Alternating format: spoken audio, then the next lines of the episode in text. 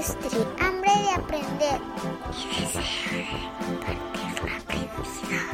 Yo creo que el verdadero liderazgo de entrada no puede ser otorgado, procede principalmente de la influencia y no puede imponerse, debe de ganarse. Y pues es muy común confundir liderazgo con administración y la diferencia clave creo yo que es que un administrador solo mantiene las cosas funcionando, pero no es capaz de cambiarlas de dirección. Entonces creo que una de las principales características de liderazgo es la influencia sobre otras personas, aunque no solo eso. Y Alex, eh, ¿tú qué opinas? ¿Qué es el liderazgo? Bueno, de manera sencilla, el liderazgo es un conjunto de habilidades que tiene un individuo para poder influenciar en la forma de actuar y de pensar de un grupo de personas. Eh, efectivamente, parte de la capacidad de influenciar sobre otras personas para lograr un objetivo determinado. Sin embargo, el liderazgo ha estado evolucionando, eh, donde no solamente se queda, como dice Daniel, en esta parte de dar como instrucciones o administrar o coordinar, va también a la parte de, de influenciar, pero de forma positiva, de una forma para motivar y lograr un objetivo. Y una frase o un concepto muy simple, eh, pero que abarca bastante, es hacer que otros hagan y disfruten lo que están haciendo y que acepten lograr un objetivo en común. Entonces, partimos de esta idea de liderazgo. Me gustaría, no sé quién se anima de ustedes dos a platicarme en su primer trabajo, cómo fue el líder. Pero yo creo que no, no hablaría de mi primer jefe ni del segundo porque fueron bastante insípidos. O sea, realmente no hay como mucho que puedan acordar, pero me viene más a la mente el tercero. Roberto Fuentes. Eh, de entrada, eh, con el tiempo, fue el que me dio también mi primer liderazgo. ¿no? Por eso como que me viene más a la, a la mente. Ujú. Y pues él era un tipo como muy humano. eh, Sí daba estímulos siempre que podía, platicaba con toda la gente. Me, me viene también mucho a la mente porque sí le tengo hasta cariño, ya falleció, en paz descanse Ujú. me regaló boletos del teatro, nos llevaba comida, pues sí te trataba de estimular. Estuvo a punto de mandarme a Italia a un entrenamiento, aunque era mucho de platicarte y ver que lo vieras cómo lo hacía él. Ujú. Y eso tenía sus partes buenas, sus partes malas. Ujú. Pero hay otras cosas que también me acuerdo que había otros personajes que también fueron líderes en influencia para mí. Dentro del área que coordinaba había un mecánico, Carlos Gasca, que sí me aconsejaba, ¿no? O sea, me decía, oye, aguas con este, eh, ponle atención a esto, esto se llama así, esto se hace así. O sea, también fue líder, ya era como un líder informal en el área y Ujú. la verdad es que hasta me, me puso escalones para hacer mi trabajo mejor. Después hubo otro personaje, Darinel Ramírez, que si algún día escuché esto le mando un saludo, que llegó a administrar otra área, la de mantenimiento,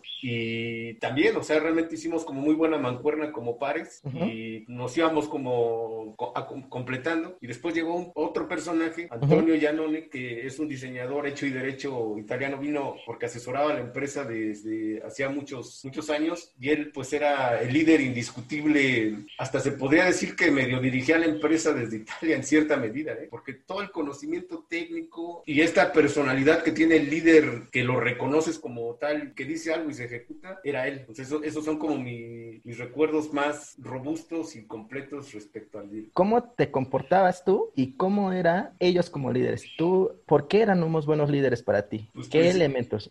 Principalmente porque mm, cada uno con su estilo y en sus responsabilidades cumplía cabalmente con lo que le tocaba hacer. O sea, Roberto Fuentes, que era el dueño de la empresa, estimulaba, pagaba tiempo, reconocía eh, como que el, el trabajo, mantenía las cosas operando. Carlos Gasca, que era un mecánico muy técnico, ejecutaba bien su trabajo, si detectaba errores te decía, compartía su conocimiento. Darinel lo mismo, o sea, básicamente creo que en mi percepción eh, se ganaban su autoridad porque tenían el conocimiento, hacían una ejecución correcta, compartían, o sea, estaban dispuestos a compartir y en algunos casos hasta sacrificar ciertas cosas como quedarse más horas, este, etcétera, etcétera, ¿no? O sea, ahí me podría pasar a- hablando de, de esto muchísimo. ¿Por qué crees que estos líderes actuaban así? ¿Por qué es lo que los motivaba a ellos? Pues bueno, no sé, tal vez Roberto Fuentes ya estaba como en la etapa final de su vida, era una persona ya muy consolidada, que había logrado este negocio, mal que bien ya le había funcionado ser como era, integrar a, a otros líderes, porque si te fijas, toda esa gente era parte de su equipo, entonces había escogido bien, como que dejaba también en cierta medida que cada quien hiciera lo suyo, Carlos Gasca, él quería más de lo que tenía. Creo que buscaba hacerlo de la manera más correcta. Darinel llegó casi al mismo tiempo que yo. Nos apoyamos, ¿no? Creo que tuvimos un, un criterio correcto y pues nuestra mentalidad fue tú ayúdame y yo te ayudo. Y Antonio Yanone, pues lo mismo, o sea, es una persona súper hecha que su función era eh, otorgada y ganada. Entonces era un personaje en el que estaban las dos figuras de, del administrador y del líder como tal, ¿no? Entonces, pues era indiscutible, tenía como el paquete completo, ¿no? Vale. Ok,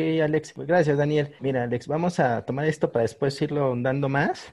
Y Alex, te tocó, porque Daniel tomó la participación de, de, contarnos historias de líderes, pues bastante interesantes, motivadores y que generaban un resultado y se ganaban liderazgo. Pero es importante destacar un líder malo, un líder que a ti no te funcionó. Platicaba o, o le comentaba a Dani que platicamos de primer empleo, porque ahí a veces todavía no estamos tan expertos. Eh, pero Alex, no sé si tú tengas una experiencia donde posiblemente tú no eras el más experto y te tocó un líder que no te ayudó. No sé si tengas alguna experiencia por el estilo que nos quieras compartir para, sí, claro. para esa parte. Perfecto, claro, Alex. Claro. Este, pues sí, sí tuve muchos, he tenido muchos jefes que no han aportado nada y al contrario, ¿no? Este, de alguna forma afectan, afectan a tu persona como tal. Y yo estaba pensando ahorita en todos los líderes buenos, ¿verdad? Pero ahorita que, que me cambiaste la jugada, este, pues tendría que pensar, hay, hubo uno, yo recuerdo en la época de 1995, cuando fue la crisis económica aquí en México. Yo me quedé fuera de, fuera, me quedé sin trabajo, pues en ese momento todo el mundo es, cerraba, cerraba su, su, las empresas, ya no, había trabajo y, el poco trabajo que había, pues era muy, había muchos, muchos candidatos para entrar ahí. Entonces, eh, cuando llegué a ese trabajo, me, primero ya me había costado, ya había pasado, yo creo que como seis meses sin trabajar, ¿no? No, podía encontrar trabajo. Y para entrar a ese trabajo me costó también mucho trabajo porque tuve que destacar o sobresalir de, no sé, de más de 20 candidatos para,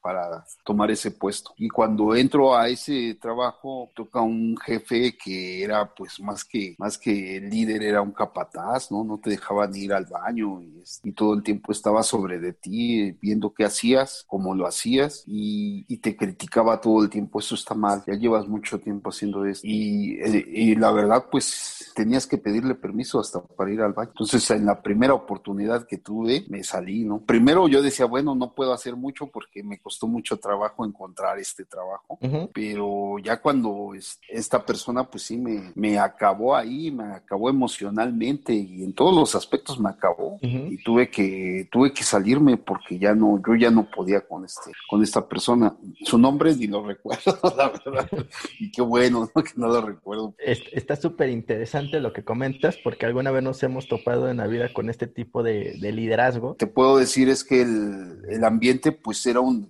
había un ambiente de mucha tensión, mucha sí. tensión, nadie podía hablar, todo el mundo este, tenía que estar enfocado en, lo, en su trabajo. Cuando veías que iba a pasar, pues todo uh -huh. el mundo se, se, friqueaba, ¿no? De, oh, ahí viene este cabrón. okay. Pues no, la verdad, no, sí, sí, sí, ese tipo de personas que te encuentras mucho en la calle, uh -huh. pues sí te, este, de alguna forma te llega a afectar, ¿eh? principalmente porque, pues, en ese momento, no sé, yo creo que tendría como 22, 23 años en ese momento, entonces, pues todavía estaba muy joven en, en el ámbito laboral, así, pues sí te afecta, sales, yo recuerdo mucho que cuando salí de ahí, emocionalmente yo creo que yo sí salí muy dañado, ¿eh? pues yo me, me aplicaba el síndrome del impostor en todo momento, ¿no? si yo quería aplicar para un, para un puesto, pues yo luego, luego, luego lo que pensaba, no, pues si no soy bueno para esto, ¿no? Pero yo pienso que principalmente fue esa parte de, de este amigo, cómo me afectó en, eh, cuando estuve trabajando para él. Tú, Daniel, como qué estilo de liderazgo crees que, que serías? ¿Cuál es el más fuerte que tú tienes? ¿Cómo es tu esencia? Es como difícil de contestar porque es una reflexión que he estado haciendo pues últimamente, ¿no? Por, por mi circunstancia del momento. Entonces, justo a la conclusión que había llegado es que, dicho de otra manera, he sido víctima y victimario, por decirlo así, ¿no? O sea, he tenido momentos en que me he dejado llevar por uno en específico, con una persona en específico, el buen nene, que de hecho hasta si un día escucha esto también, pues que sepa que lo quiero. Poner sí creo que fui como del tipo autoritario y lo que gané es que dejara de colaborar conmigo, ¿no? Pero en general creo que tiendo más a lo, a lo democrático. Sí, quiero saber cómo perciben los demás las cosas, pero yo decido. O sea, al final de cuentas, yo decido, creo que estoy más sobre ese estilo. Okay. Concluyo con que existen varios estilos de liderazgo, pero que cada uno conforme va eh, madurando y teniendo experiencia va a aplicarlos. Existe uno que está más arraigado y que creo yo personalmente que el saber desarrollar los demás y aplicarlos con los diferentes tipos de colaboradores puede ser el mejor tipo de, de líder que tú puedes convertirte. Dani, no sé para ti cuál, si creas que existe un estilo de liderazgo específico que debas de tener o, o si estás de acuerdo que debe, hay varios y que, y que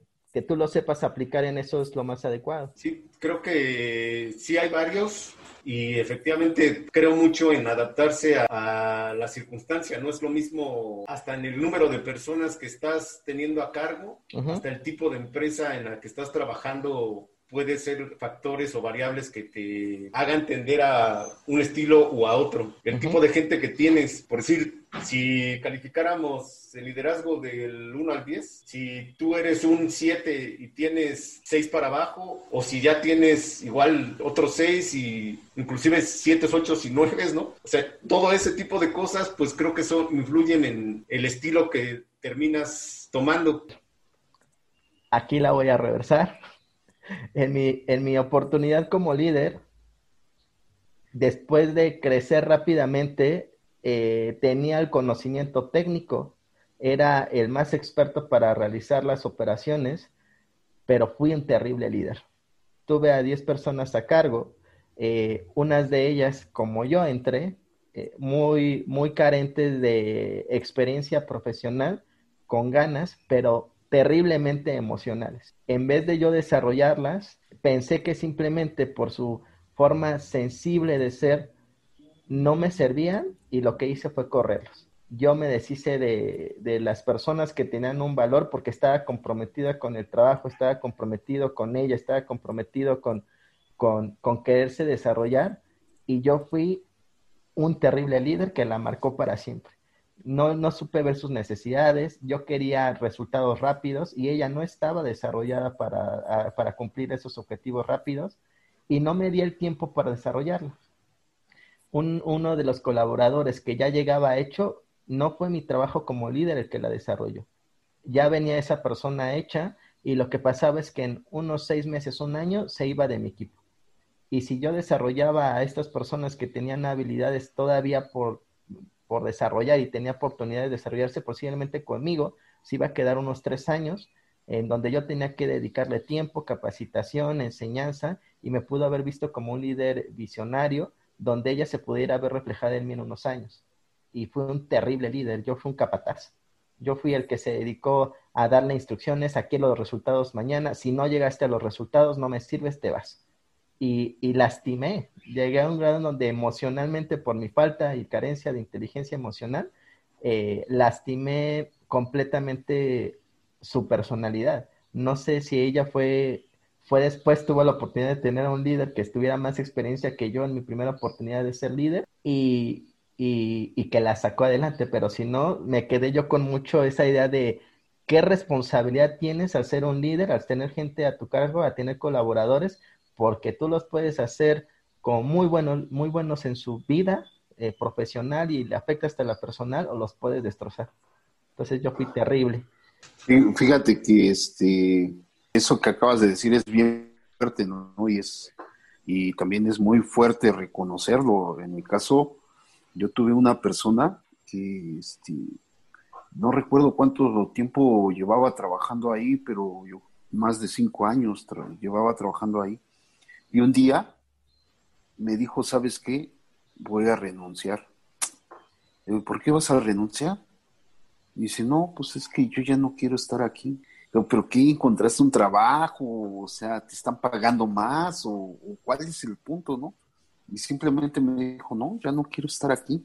En ese momento me di cuenta que yo también había quemado a esa persona. Yo la quemé, porque como bien comentas tú, yo le exigía este resultados a corto plazo, este, le pues, como comento, le hacía micromanagement, todo el tiempo lo estaba viendo qué hacía. Y, bueno, aquí decían, fíjate, fíjate la, mi pensamiento tan malo, ¿no? Que tenía yo. Decíamos, aquí todos tenemos horario de entrada, pero no tenemos horario de salida, ¿no?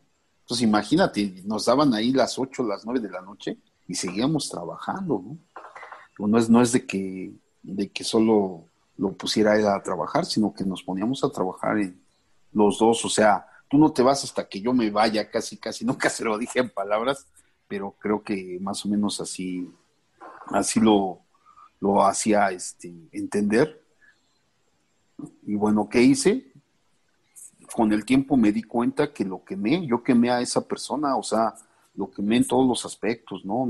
Le, este, pues sí, como, como decía este Dani hace rato, después de ser víctima me volví victimario, ¿no? Y, es muy común que pase eso cuando no tienes una formación eh, este, como líder.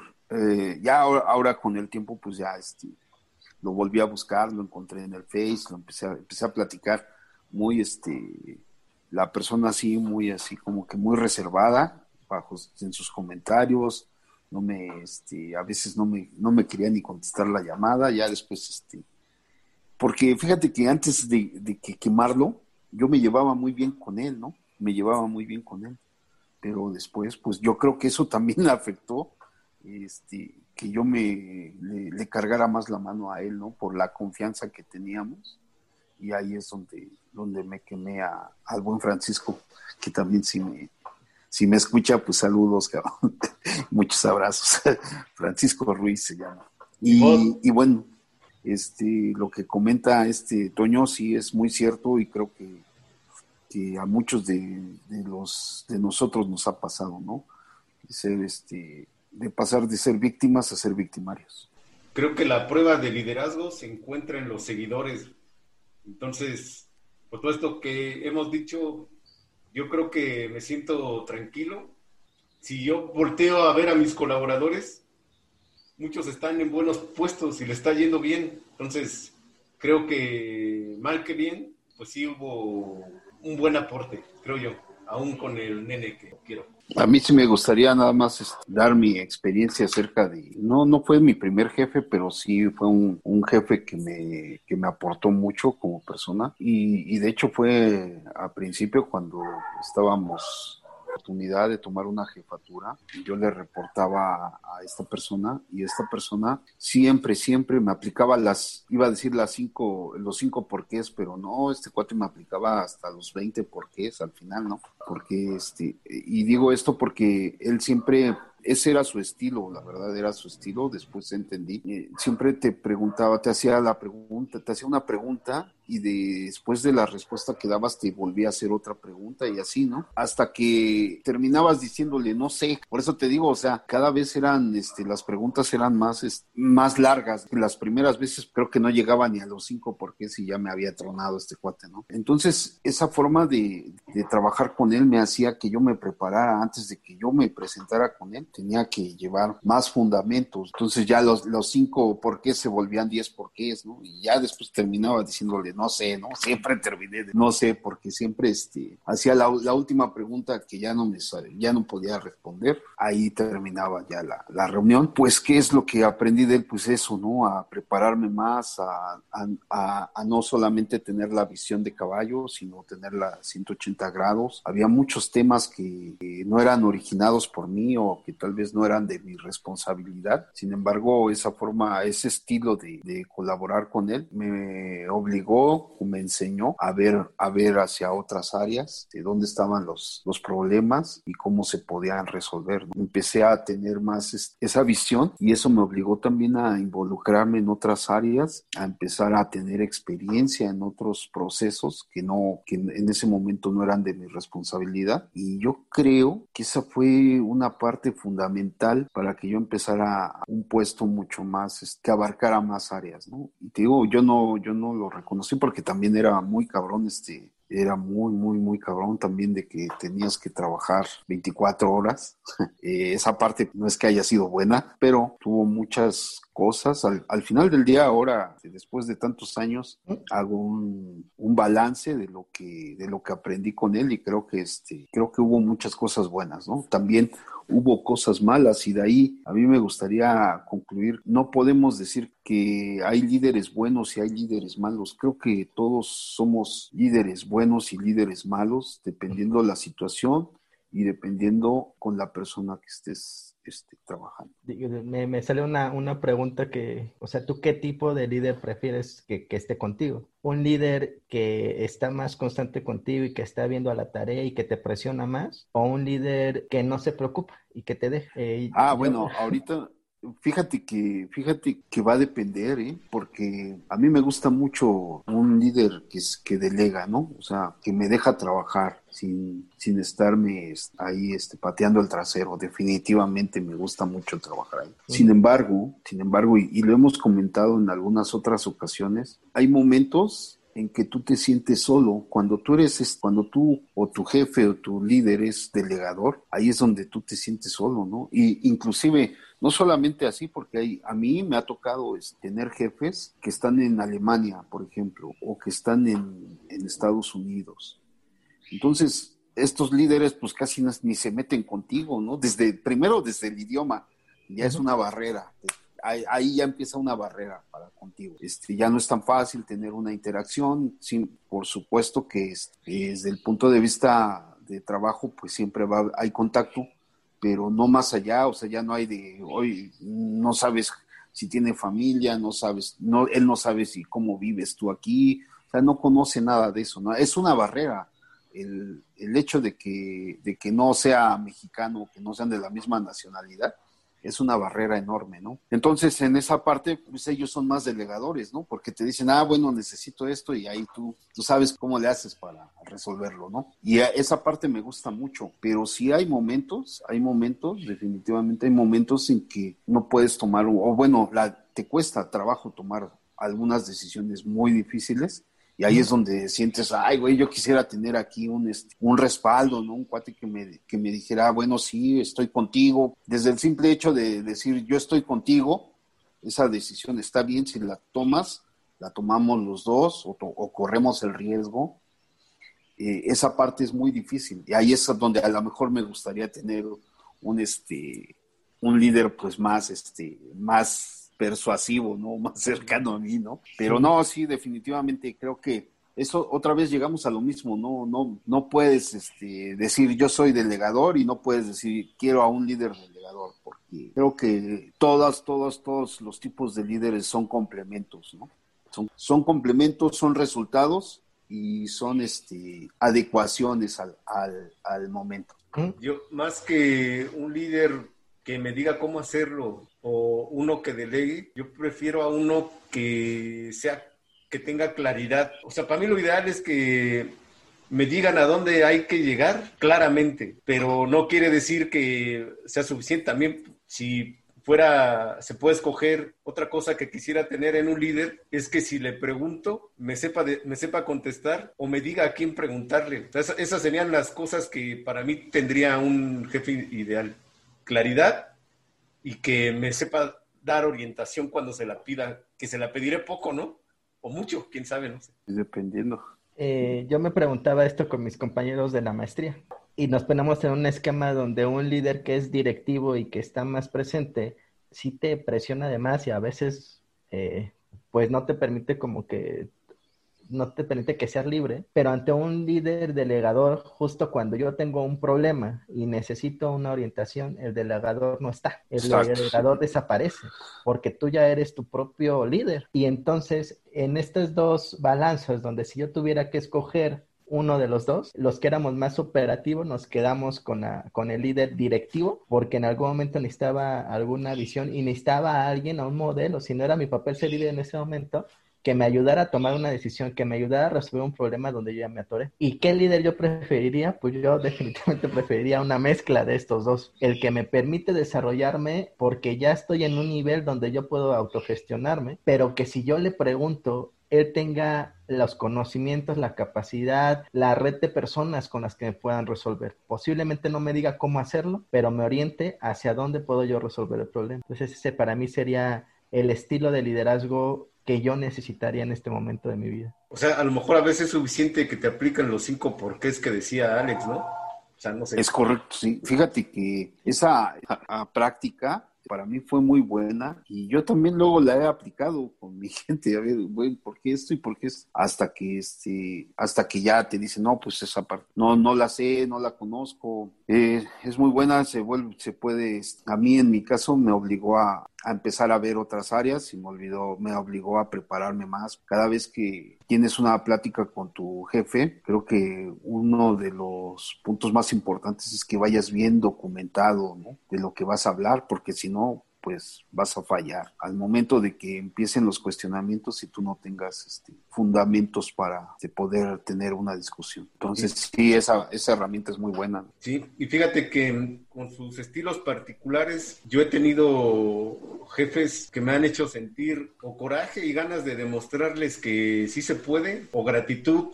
y también pues ver cómo resuelves el problema que te están asignando, ¿no? O sea, hay como esas dos, para mí esos dos motivadores, o el querer hacerles ver que, que vales o que te han apoyado lo suficiente como para que sientas como una deuda eh, se lo retribuyas, como un compromiso. O deuda, ¿no? O sea, al final de cuentas debes y pagas con, con amor.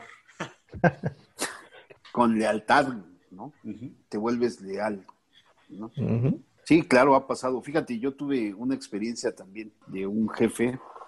Este, era un buen orador el cuate, era un buen orador. Pues se echó a perder, ya, este, ya no trabajaba, ya todo, todo lo dejaba a su grupo de liderazgo, ¿no? Pero fíjate, él una vez dijo, este, ¿sabes cuál es mi, la clave de, mi éxito en, en este trabajo? Y dice, mira, a todo mi grupo de líderes lo voy a tener así en la palma de la mano, güey. O sea, voy a conseguirles todas las prestaciones que pueda tener, que puedan tener, y los voy a tener aquí, y ustedes van a hacer mi trabajo. Y sí, cierto, ¿no? eso es bien cierto, porque también te vuelves leal, ¿no? Este cuate en ese momento nos consiguió bonos de productividad que ni conocíamos nosotros, seguro de vida, seguro de gastos médicos, este, nos dio este prestación de carro, en verdad nos, nos tenía así, en verdad, su trabajo era eso, tenernos cómodos a nosotros. Ese es el líder transaccional. Económicamente. Ese es el líder transaccional. Entonces hay un montón y lo que tú mencionas, es que así se manejaba, o sea, va pasando el tiempo, pero el líder transaccional te mantiene leal, te mantiene como comprometido y él no tuvo que hacer nada más que darte dinero. No, y fíjate, fíjate. Darte prestaciones. Exacto. Lo chistoso de todo esto es que él, este, ya después, ya en sus últimos días o sus últimos meses que estuvo aquí, bueno, ya ni siquiera se presentaba a la oficina a trabajar. ¿no? Ya llegaba, estaba desde su casa, ¿no? Hacía esto, ¿no? Y este, y lo chistoso es que todo el grupo de, de liderazgo que él tenía a su, a su mando, nadie se quejaba. O sea, todos éramos fieles, fieles, leales a él. A final de cuentas, si hablamos de trabajo, todos trabajamos por dinero, güey. todos trabajamos por dinero. Entonces, pues, creo que eso de líder transaccional, si hablamos de trabajo, siempre lo debemos de manejar, ¿no? Sí, sí, sí, sí. Pero te digo, él, él se, se, inclinó a eso, ¿no? Yo creo que lo de transaccional sí, Dani, pero hay momentos donde por más que te paguen bien, si en el ambiente de trabajo tú ya no te sientes a gusto y si ya no estás siendo parte del grupo, por más que te paguen bien, pueden pasar dos cosas. O creo yo. O tú te cansas y te vas, no importando la cantidad de dinero que te estén pagando porque ya no estás a gusto, o te corren. Y entonces cuando te corren y tú no te desarrollaste y te enfrentas a la realidad, dónde te van a contratar, qué te van a dar esas prestaciones. Es así como muchas empresas mantienen a su personal por el dinero, hasta que hay alguien que ya no, algo pasa y si les empiezan a quitar esas prestaciones, se van a ir. Creo yo que eso está fuerte. O sea, ya hoy hay teorías donde dicen, está más con tu gente. Eh, las teorías que tú decías que estaban haciendo como ciertas evaluaciones de qué es lo que quiere tu trabajador y qué es lo que dicen los líderes que quieren. la parte económica no deja de estar, pero no es la más importante. Es por eso que ya evolucionó hoy en esa realidad. Y antes sí funcionaba mucho y yo creo que sí es importante el dinero, pero en estricta teoría hoy hay otras cosas que te ayudan más. Pues Dependiendo del momento en el que estés, tal vez un chavito no le importe tanto el dinero, sino desarrollarse. Sí, al final de cuentas siempre, básicamente en la transacción yo la pienso como que no siempre se paga en feria, ¿no? A veces en oportunidades o en aprendizajes, ¿no? Pero siempre hay una transacción. Si hablamos de trabajo, siempre hay una transacción. Algo tienes que obtener que, que te mantenga contento sacando tu 100, ¿no? De alguna manera. Sí, fíjate que ahorita que hablas de la parte económica, es cierto que no todo es parte económica. A mí, un- una, este, una vivencia, una experiencia que tuve yo fue en un trabajo. Yo creo que tenía escasos tres meses trabajando ahí, cuando tuve un problema familiar muy fuerte, este, donde mi papá pues estuvo internado mucho tiempo y era de entrada y salida, de entrada y salida. Y este, yo jamás pensé que me, que este jefe que tenía me iba a apoyar, ¿eh? La verdad, pues, yo tenía tres meses, ni me conocía, ni lo conocía. Entonces, este, cuando empecé a atravesar esa situación, pues lo primero que dije, oye, no puedo ir a trabajar, tengo a mi papá enfermo, bla, bla, bla, y no había quien lo viera más que yo, ¿no? Y mi mamá, pero pues mi mamá no podía solita con, con él, ¿no? Entonces, este, él, él me dice, tómate tus días, no, no pasa nada, arregla tus asuntos y bla, bla, bla. Me- no me acuerdo, creo que me dio un permiso como de 15 días. Y esos 15 días se volvieron tres meses después, ¿no? Sí, entonces ya, este, bueno, haz de cuenta, yo iba uno o dos días a trabajar y, y los demás ya no iba a trabajar. Entonces ya dije, no, pues ya aquí ya me pasé de, de listo. Entonces un día yo llegué y le dije, ¿sabe qué? Pues yo ya vengo a renunciar, muchas gracias por, por todo el apoyo, pero pues esto ya no está funcionando, ¿no? Yo nada más vengo dos veces a la semana. Y me dice, no, o sea, este, ¿y de qué vas a vivir, cabrón? No, pues no, pues voy a ver, ¿no? A ver qué hacemos. Y me dice, no, este, tú tómate el tiempo, el tiempo que tú necesites, tómatelo. cabrón. Fíjate, o sea, la verdad estuvo muy cabrón, ¿no? De su parte, este, que me haya dicho eso. Y e imagínate después cuando regresé, o sea, le, le pagué con, ahora sí que con cuerpo y alma a este cuate, o sea, me volví muy leal a este cuate, porque este, después él enfrentó muchos retos, enfrentó muchos retos porque el cambio de, este, empezó a tener cambios de tecnología, la gente no estaba preparada para eso. Eh, en ese tiempo yo ya había este, dejado mi carrera, la había truncado mi carrera. Él sabía que yo este, este, había estado estudiando ingeniería y él me dijo, no, pues este, la única persona que me puede ayudar a sacar esta chamba eres tú, cabrón. Y, y fíjate, o sea, realmente, digo, yo, yo este, le pagué con cuerpo alma, me sentía en deuda con ese cuate, ¿no? Todo el tiempo yo me sentía en deuda con ese cuate. Hasta que lo corrieron, dejé de sentirme en deuda, porque todo el tiempo este, yo sentía que le debía mucho a este cuate también. Muy, muy buena persona.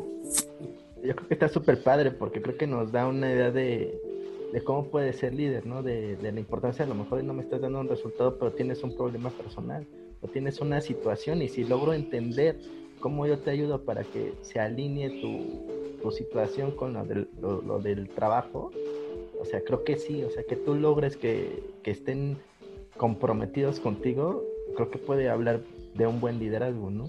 Los líderes de primera se rodean de colaboradores de primera y los líderes de segunda de colaboradores de tercera para parecer de primera. Esto lo dijo Marcos Ugarte. Para concluir, voy a cerrar. Y si tu equipo de colaboradores es ya de primera y si tu equipo de colaboradores es de tercera, ¿de quién es la responsabilidad de desarrollarse? Estamos muy motivados porque tenemos a nuestro primer fan, mi sobrino Andrés, y le agradecemos que nos haya regalado la melodía que escuchan de fondo. ¿Y qué pasa, gente? Aquí DJ Andy. Pues tío, quedó muy bien, ¿eh? Sí, bastante profesional. Muy claras las cosas. Yo creo que tiene futuro.